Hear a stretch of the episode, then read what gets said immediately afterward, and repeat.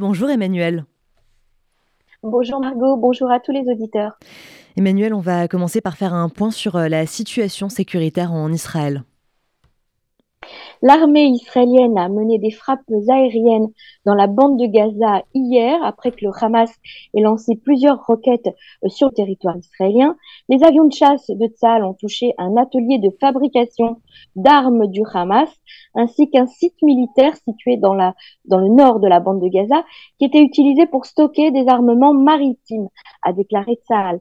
Ce centre militaire était situé près d'un hôpital et d'une école, une preuve supplémentaire que l'organisation terroriste place ses ressources militaires au cœur de la population civile, a déclaré l'armée.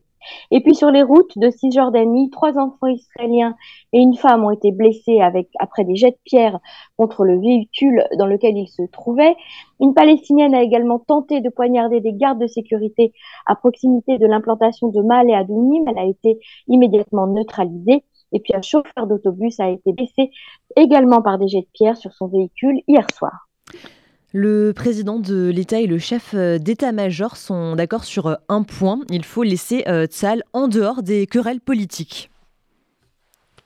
Oui, Trak Herzog, le président de l'État, et Herzi Alevi, le chef d'état-major, ont prononcé tous les deux un discours hier lors de la cérémonie de fin de cours d'officier de Tsahal.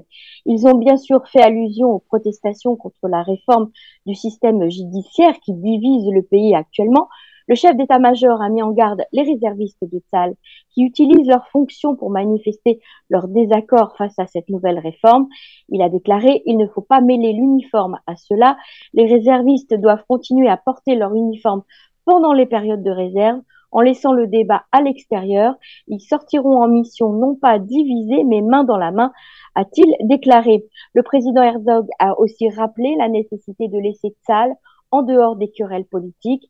Tzal est l'armée du peuple et doit rester au-dessus des querelles, a-t-il déclaré.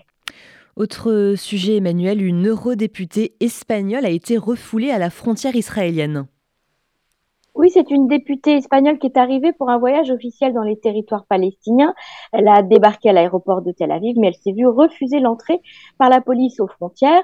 Elle a été renvoyée directement en Espagne. Les responsables israéliens ont indiqué que cette politicienne, qui s'appelle Anna Miranda, qui représente la région de Galice, avait participé à une flottille en 2015 qui avait tenté de briser le blocus israélien sur la bande de Gaza. Vous le savez, la loi israélienne interdit aux partisans du mouvement BDS d'entrer dans le pays. Et enfin, Emmanuel, c'est une euh, première en Israël. Un couple gay est devenu euh, parent après une procédure de GPA réalisée en Israël. Daniel et Homer, un couple d'homosexuels, sont devenus parents d'une petite fille, donc née d'une mère porteuse.